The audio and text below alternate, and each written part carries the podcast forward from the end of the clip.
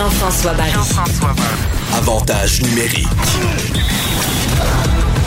Cube Radio.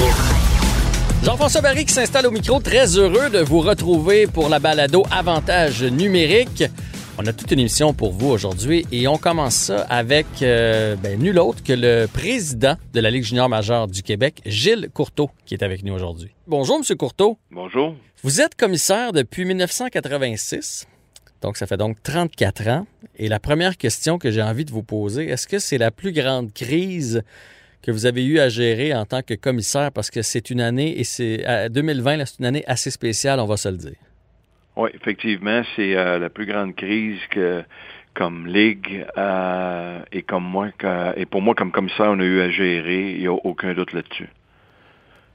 Là, euh, j'ai plusieurs questions, plusieurs dossiers pour vous, à commencer par euh, l'arrêt des équipes québécoises. On a vu ça cette semaine, les divisions québécoises qui se sont arrêtées alors que les maritimes euh, continuent. Je suis quand même surpris parce que j'ai eu l'impression, puis j'ai parlé avec Patrick Roy, j'ai parlé avec Jocelyn Thibault dans les dernières semaines, que les mesures avaient été vraiment très bien installées, très rigoureuses. Je m'attendais un peu pas comme dans la Ligue nationale de hockey parce qu'on était dans une bulle, mais à ce qu'il y ait très, très, très peu de cas. Puis finalement, la COVID a réussi à se pointer le bout du nez dans les vestiaires des, équipes de la Ligue junior majeure du Québec.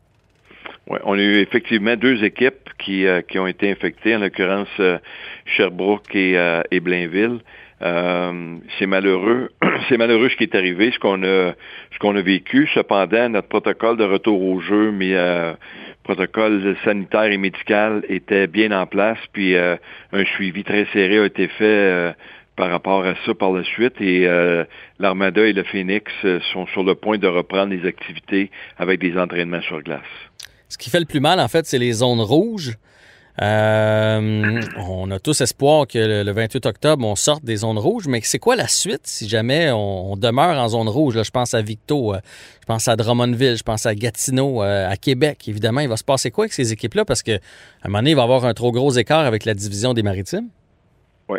À l'intérieur de ça, ce qui, ce qui est important de mentionner, c'est qu'on travaille avec la santé publique du Québec, justement pour se préparer en conséquence de ça. Euh, comme je l'ai dit en début de saison, quand euh, on a annoncé notre début de saison le 2 octobre, dans notre calendrier 60 matchs, on avait déjà procédé à une réduction de 8 matchs. On a réaménagé le, le calendrier en faisant des matchs à l'intérieur de chacune de nos divisions, pas de mhm. voyage mhm. euh, extérieur de ça. on a du temps pour reprendre des matchs. On l'avait prévu euh, qu'on aurait probablement des matchs euh, reportés en raison soit de la COVID ou euh, lorsqu'on sera en plein hiver de mauvaises températures. Alors à cet effet-là, on est on est bien préparé pour ça. et comme j'ai dit, on a des dates de disponibles, puis on va être en mesure de présenter notre calendrier de 60 matchs. Je sais que vous avez dit cette semaine que vous avez bon espoir qu'en novembre, vous puissiez reprendre. C'est toujours quelque, c'est un souhait ou c'est quelque chose, genre de discussion que vous avez eu avec la santé publique? Ben c'est un souhait. Puis euh, depuis nos, nos, euh, discussions avec la santé publique, il n'y a rien qui laisse présager qu'on ne sera pas euh, de retour sur la glace le 1er, 1er novembre avec les, les équipes du Québec. Vous avez reçu cette semaine 12 millions de la part du gouvernement, annoncé par la ministre Charret. donc, un million pour chaque équipe du Québec. c'est suffisant? Ça va couvrir les dépenses? ça vous aide de quelle façon? Bien, ça aide à, amoindrir les pertes que des équipes vont avoir parce que quand on regarde dans une saison régulière, euh, le budget moyen en dépenses au niveau des, euh, des équipes de la Ligue euh, tourne aux alentours de 2,3 millions par année. Hum. on a fait beaucoup de réaménagements. On a retravaillé les budgets d'opération des équipes, le budget d'opération de la Ligue pour le restreindre à son à son plus strict minimum, tout en s'assurant que l'encadrement des joueurs va toujours être là, puis euh, primer en conséquence.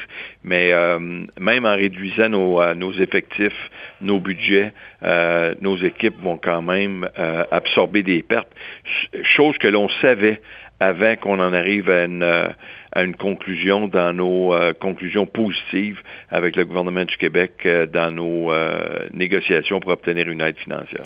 Moi, quand j'ai discuté avec Jocelyn Thibault, en, souriant, il m'a dit on fait jamais du euh, hockey junior pour faire de l'argent, mais encore moins, encore moins en 2020. On s'attend pas d'en faire, d'en faire beaucoup.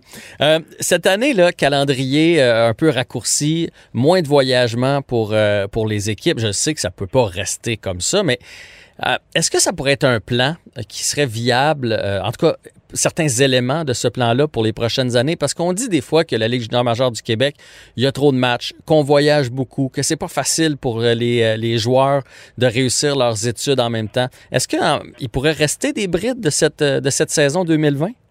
C'est certain qu'on va pas, certainement euh, réévaluer euh, notre situation. On va faire un post-mortem à la fin de la saison.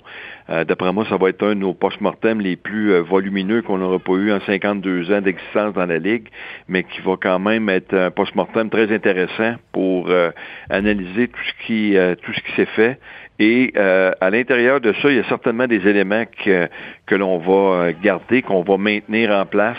Euh, et pour ce qui est trait au calendrier, il va falloir qu'on prenne le temps de regarder parce que là, quand on, on a des divisions euh, où est-ce que tu joues 60 matchs euh, contre 5 équipes, euh, ça fait beaucoup de matchs contre la même équipe. Euh, il y, a, y a des, des situations, je pense qu'il faut qu'on puisse prendre en considération cet effet-là. Quand on parle des, euh, des, des, voyages, euh, c'est certain que ça, c'est un, un, facteur qui, euh, qui va être à prendre en considération lorsqu'on on regardera la façon dont on va présenter le calendrier pour les, pour les années à venir. Mais on va prendre le temps de passer au travers cette saison-là. On va prendre des notes tout au long de la saison sur euh, ce que ce nouveau calendrier-là a apporté de positif et de négatif. Et il va falloir se préparer à un moment donné aussi également pour euh, euh, avoir des, un calendrier où est-ce qu'il y aura des spectateurs dans nos arénas. Mm-hmm. Et il faut penser à, ces gens-là. Il faut penser aux commanditaires aussi qui s'associent à la Ligue junior majeure du Québec.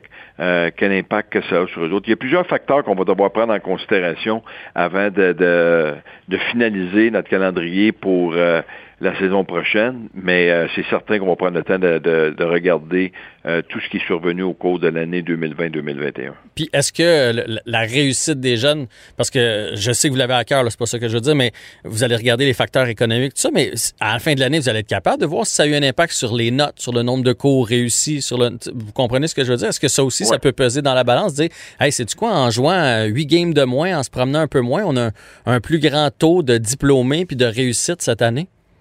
Mais euh, ça, c'est une très bonne question parce que vous savez que quand, euh, à la fin de, de, de, chaque année, ou au début de l'année, au début de chaque saison, euh, quand on arrive puis qu'on émet notre communiqué de presse, l'effet qu'on on verse, exemple, 1,5 million de dollars à nos joueurs sous forme de bourse d'études à raison d'un maximum de 6 000 dollars par année. Mhm. Ça fait plusieurs joueurs qui bénéficient du programme de bourse d'études de la Ligue qui vont aux études. Donc, la réussite scolaire de nos joueurs, je pense qu'elle est là. Si euh, un joueur prend plus de temps à, terminer son cégep avant d'aller euh, à, l'université, on a des, études qui démontrent que ce même étudiant-là euh, s'il n'avait pas joué dans la Ligue junior majeure du Québec, euh, aurait pris le même temps hmm. pour euh, réaliser son son cégep parce que tu as des t'as des étudiants qui on a des étudiants dans la ligue avec le calendrier de 68 matchs comme on l'a connu dans les dernières années sont en sciences peu puis après leur après la fin de leur stage junior ils s'en vont à l'université puis ils ont ils ont eu une année leur dernière année à 19 ans junior majeur où ils étaient dans des cours préuniversitaires. Alors, euh, dans, dans, cette situation-là, c'est certain que l'horaire est fait en fonction euh, des matchs, l'horaire scolaire est fait en fonction des matchs, des, des, des entraînements des équipes, euh, des périodes de, de congés qu'ils donnent aux joueurs pour pouvoir leur permettre euh, d'étudier. ces éléments-là sont pris en considération, puis le taux de réussite, il est quand même très bon. Est-ce qu'il y a place à amélioration? Il y a toujours place à l'amélioration pour s'assurer de donner un encadrement approprié à nos joueurs sur et hors glace. Et on est toujours à l'affût de ça. Mais ça, je sais que moi, je, me tiens au courant. je, sais qu'il y a des grosses, grosses améliorations, puis qu'il y a un meilleur taux, puis qu'il y a un meilleur suivi pour les études. on dirait que c'est quelque chose qui colle dans la dans l'imaginaire collectif. Avez-vous hâte de vous débarrasser justement de cette espèce de fausse pensée que tu peux pas réussir tes études si tu vas jouer dans la Ligue junior majeure du Québec? Oui, c'est euh, un autre. Euh, Très bon point. L'élément qui est important à l'intérieur de ça, c'est que malheureusement, euh, puis on a peut-être, euh, je dirais, une partie de blâme à prendre à, ce niveau-là comme ligue, euh, comme de mettre en évidence mm. nos joueurs qui sont à l'école, de la façon dont ils réussissent, euh, de peut-être de, réaliser des entrevues de fond avec un joueur qui va très bien à l'école, va être aussi valorisante que de faire une entrevue avec un joueur qui était élu le joueur de la semaine puis qu'il a, il a amassé 10 points en trois matchs. Euh, ce sont des, éléments qui sont importants. On le fait. Euh, est-ce qu'on le, publie correctement? Euh, c'est une autre chose. Puis également, qu'est-ce qu'il faut qu'on fasse pour attirer l'attention des médias pour y donner la, même importance que nous y donnons au niveau de la Ligue à l'égard de, de, la réussite scolaire de nos joueurs et de l'encadrement qu'on leur donne. Ben moi, si vous m'en trouvez un, ça va me faire plaisir de le recevoir en entrevue, un joueur qui performe aussi bien sur la glace que dans ses études. Ça va, je vous promets de faire une entrevue de fond avec lui. Mais je suis pas, euh, je peux vous dire que ça n'a pas tombé dans l'arrêt d'un saut, puis euh, je vais m'assurer de faire le suivi approprié cet effet-là. Parfait. J'ai entendu, puis là je veux pas revenir là-dessus, mais j'ai pas même le choix. Encore cette semaine, euh, lorsque Marc Bergevin a parlé du contrat de Brendan Gallagher, il est revenu sur les propos de Serge Savard et il en a profité encore une fois pour revenir sur le repêchage, le fait qu'on ait passé par-dessus plusieurs Québécois. Puis, il a un peu dit, on en produit moins. Puis je comprends sa logique que, tu sais, maintenant, il y a des Allemands, des Autrichiens, il y a des joueurs de hockey de, de, de, partout. Euh, en même temps, il y en avait quand même de disponibles. Qu'est-ce qui est le plus fâchant pour vous? Que le Canadien ne touche pas, que le Canadien n'en prenne pas? Ou de, effectivement qu'il y en ait moins qui se développent et qui atteignent la Grande Ligue? Bien, quand on, au niveau de au niveau de la Ligue junior majeure du Québec, euh, historiquement parlant, ça a toujours été que quand un joueur euh, junior majeur évoluait dans la Ligue nationale, euh, il se devait d'être très bon. Pour évoluer dans la Ligue nationale de hockey. On a produit plusieurs bons joueurs à cet effet-là. On continue à produire des bons joueurs. Le, le point que, puis j'ai pas entendu euh, ce commentaire-là de Marc Bergevin, là, euh, faudrait juste euh, faire attention parce que dans les derniers jours ou dernières semaines, euh, le, Canadien de Montréal faisait beaucoup allusion aux joueurs de la Ligue junior majeure du Québec en mentionnant le, le fait québécois. les joueurs québécois, quand pour nous, le volet d'un joueur de la Ligue junior majeure du Québec, moi je suis aussi content d'avoir vu Alexis Lafrenière sélectionné que Dawson Mercer. Euh, euh, qui a été euh, qui a été sélectionné en première ronde puis qui c'est un produit qui provient de, de, la Ligue junior majeure du Québec. Il faut faire faut faire une, une, une distinction là-dessus parce que je peux comprendre Marc Bergevin. la Ligue junior majeure du Québec est pareil comme la Ligue nationale. On a évolué beaucoup.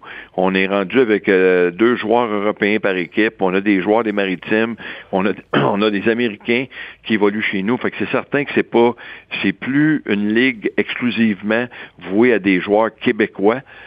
euh, ou majoritairement québécois, mais euh, c'est il y a une très bonne répartition, même si aujourd'hui on est encore euh, en grand nombre des Québécois, mais il y a de très bons joueurs qui proviennent des, des maritimes, puis euh, Alexis Lafrenière qui a été sélectionné premier, c'est très valorisant, c'est quelque chose d'extraordinaire pour pour lui, pour l'Océanique de Rimouski, pour la Ligue, comme ça l'a été quand Sidney Crosby a été sélectionné premier pour le Rimouski et, l'ensemble de la Ligue. Alors, à cet effet-là, je pense qu'il il, pourrait peut-être y avoir une, petite euh, distinction à faire sur euh, les propos, parce que pour nous autres, euh, moi aujourd'hui, quand je parle du nombre de joueurs sélectionnés, je le je le sépare pas en fonction de la province ou de, du, pays d'où le joueur provient, si je parle de lui en étant un produit de la Ligue junior majeure du Québec et non pas d'où il provient. Alors quand on a terminé la sélection, puis on avait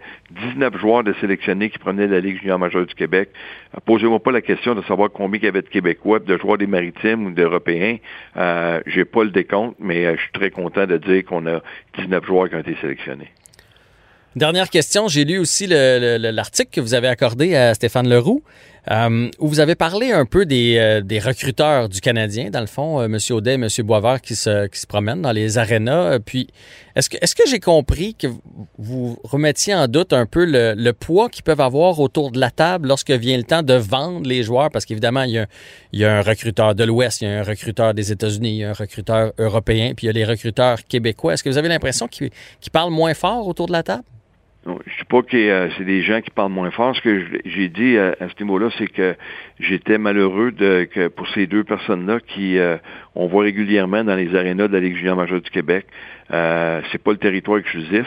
Ils, euh, ils ont d'autres territoires à couvrir, mais ils viennent régulièrement dans notre dans notre territoire. Ils voient les, les joueurs. C'est certain qu'ils doivent connaître les bons joueurs de la Ligue junior majeure du Québec. Puis, euh, tu sais, comme je l'ai dit depuis le début, euh, quand on a le temps, il vient le temps de faire un post-mortem sur euh, la séance sélection de la Ligue junior majeure du Québec, puis font une relation directe avec ce que la Canadien de Montréal a fait.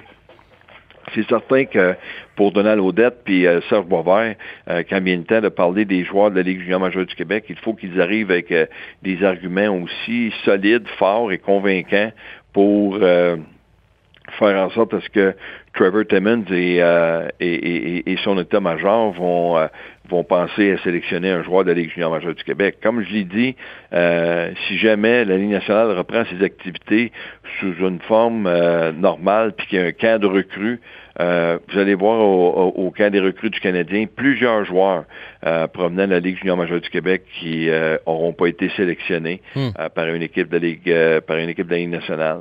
Puis le Canadien va bien les traiter, puis il n'y aurait aucun problème. La, la différence qu'il a, puis ce sur quoi les gens euh, mettent beaucoup d'emphase, à tort ou raison, c'est euh, il y a une différence entre un joueur sélectionné et un joueur invité à prendre part à un camp d'entraînement. Même si le joueur qui prend part à un camp d'entraînement, bien souvent sort de là avec un contrat en poche, puis euh, il peut par la suite, après ça, aller évoluer dans la Ligue américaine, puis penser avoir amené son cheminement jusqu'à la Ligue nationale de hockey.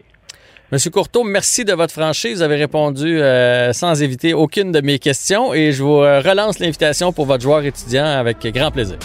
Ben, ça me fera plaisir. Merci beaucoup d'avoir donné l'opportunité. Merci à vous.